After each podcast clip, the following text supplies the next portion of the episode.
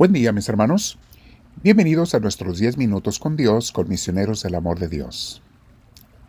Le damos este tiempo al Señor y te felicito mi hermana, mi hermano, por estar acompañando a Dios y a la comunidad, a tanta gente que estamos en muchas ciudades y lugares y en muchos tiempos también, porque estas grabaciones son para muchos años. Las puedes escuchar y repetir cuantas veces quieras no tienen caducidad, mis hermanos. Estas enseñanzas y estas oraciones no tienen caducidad. Se pueden escuchar en cualquier época, cualquier tiempo y repetir cuantas veces quieras.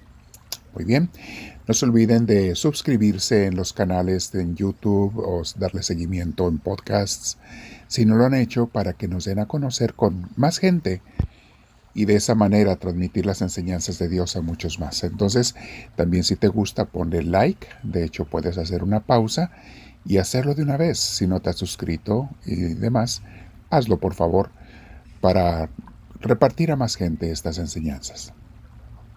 Muy bien, vamos a sentarnos en un lugar tranquilo, permitiendo que Dios venga, tome posesión de nosotros, de nuestra oración, que el Espíritu Santo nos guíe.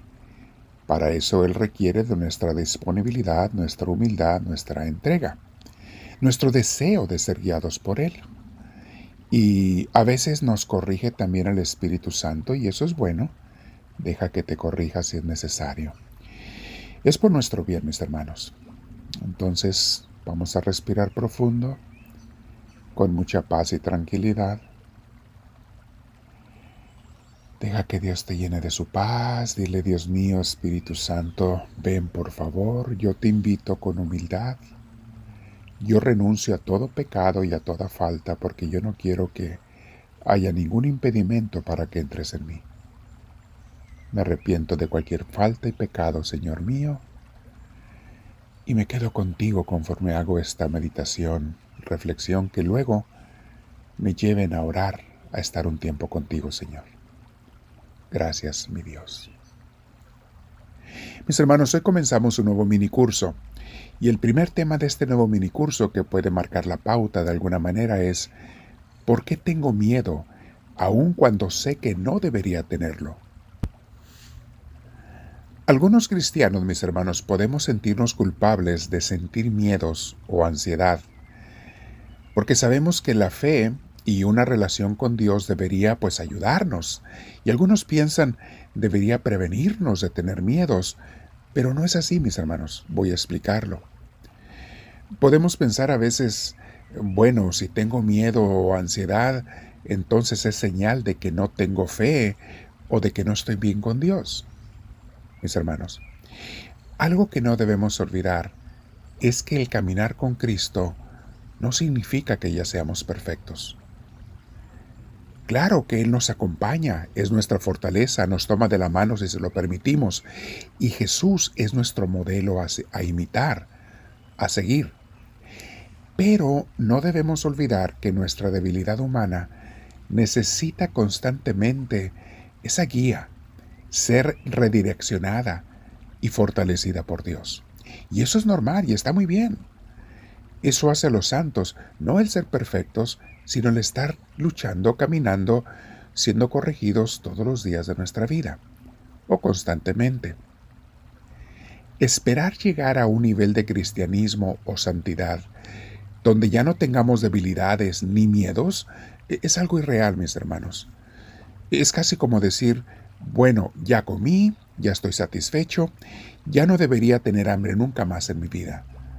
Pues no, mis hermanos, vamos a volver a tener hambre vamos a volver a necesitar ser corregidos. Aunque nuestra meta debe ser la perfección de Cristo, y el observarla constantemente nos da la pauta y la brújula espiritual para no salirnos del buen camino, no debemos olvidar que en esta vida nunca vamos a llegar a la altura de Jesús.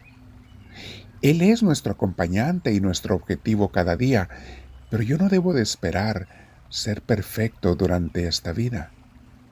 O sea, mis debilidades me van a acompañar siempre, pero hay una diferencia conforme vas avanzando en la manera que te afectan y te perturban. Cada vez es menos.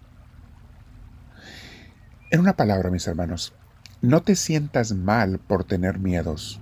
Todos los tenemos. Diferentes, pero todos los tenemos. Lo que sí va a pasar conforme caminamos con Dios es que veremos que cada vez hay menos miedos y que los que nos llegan son menos fuertes. Y todo esto no porque la, acción sea más débil, lo que nos causa miedo, sino porque nosotros Dios nos ha hecho más fuertes. Pero siempre va a haber. Y todo esto, mis hermanos, porque cada vez más iremos haciendo el hábito de voltear hacia Dios. Es Él el que nos da la fuerza. Haremos ese hábito hermoso de voltear a Dios en las buenas y en las malas. Hace poco meditábamos eso en Santiago.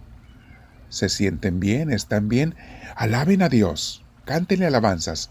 Se sienten mal, acudan a la oración, decía Santiago. Es muy cierto, mis hermanos, voltear a Dios en cada momento de nuestras vidas. No te olvides de darle gracias cuando te sientes bien y también pedir su paz cuando nos sentimos mal. De hecho, mañana, mis hermanos, vamos a meditar en la continuación de este tema. Se va a llamar Cómo hacer los trabajos que no me agradan con alegría y paz. Porque muchas veces son miedos, pero otras veces es falta de paz, lo que nos perturba, lo que nos aparta de Dios, las mismas actividades diarias. Pero bueno, eso vendrá mañana. Hoy vamos a meditar con el Señor en el tema de, no te preocupes si tienes miedos, todos los tenemos. Fíjate lo que dice hermosamente la primera carta de San Pedro, capítulo 5, versículo 7. Dejen todas sus preocupaciones a Dios, porque Él se interesa por ustedes. Mi hermana, mi hermano, no sé tú, pero yo tengo que repetirme esta frase varias veces para estarla masticando, saboreando, asimilando. Dejen todas sus preocupaciones a Dios. O sea, medita la frase, ¿eh? haz pausas y medita cada frase o cada palabra. No dice, dejen algunas de sus preocupaciones a Dios. No dice, dejen las preocupaciones graves a Dios y las pequeñas no. No dice, cuando te acuerdes, no, no, no. Dejen todas sus preocupaciones a Dios. En otras palabras, ninguna debería de sobreponerme, sobrellevarme, derrotarme. No, no, no. Dejen todas sus preocupaciones a Dios. Y luego la segunda frase, igualmente rica. Porque Él se interesa por ustedes. No es como que Dios dice, ah, pues a ver cómo le haces. Y ya te dije lo que hicieras, arréglatelas tú sola, tú solo. Dios no dice eso. Es Él se interesa por mí. ¿Cada cuándo se interesa Dios por mí?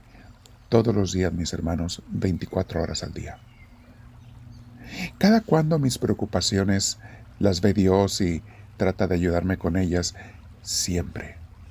Todos los días, 24 horas al día, mi hermana, mi hermano. Quiero que te quedes pensando en esto hoy. Número uno, no te sientas culpable por tener miedos.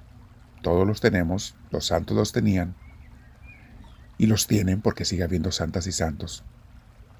Pero vamos a meditar. Dale un tiempo a Dios en oración y piensa, medita, ¿qué cosas son las que me causan miedo en mi vida? Otra pregunta, ¿cómo puedo recordar el regresar a ti, Señor, y confiar en ti cuando siento un miedo? Otra pregunta, ¿me pongo a orar cuando me siento mal? ¿O busco primero solucionar mi problema con mis propias fuerzas sin consultarlo primero contigo, Señor? Me quiero quedar contigo, mi Dios, en oración y te digo, háblame, Señor, que tu siervo te escucha.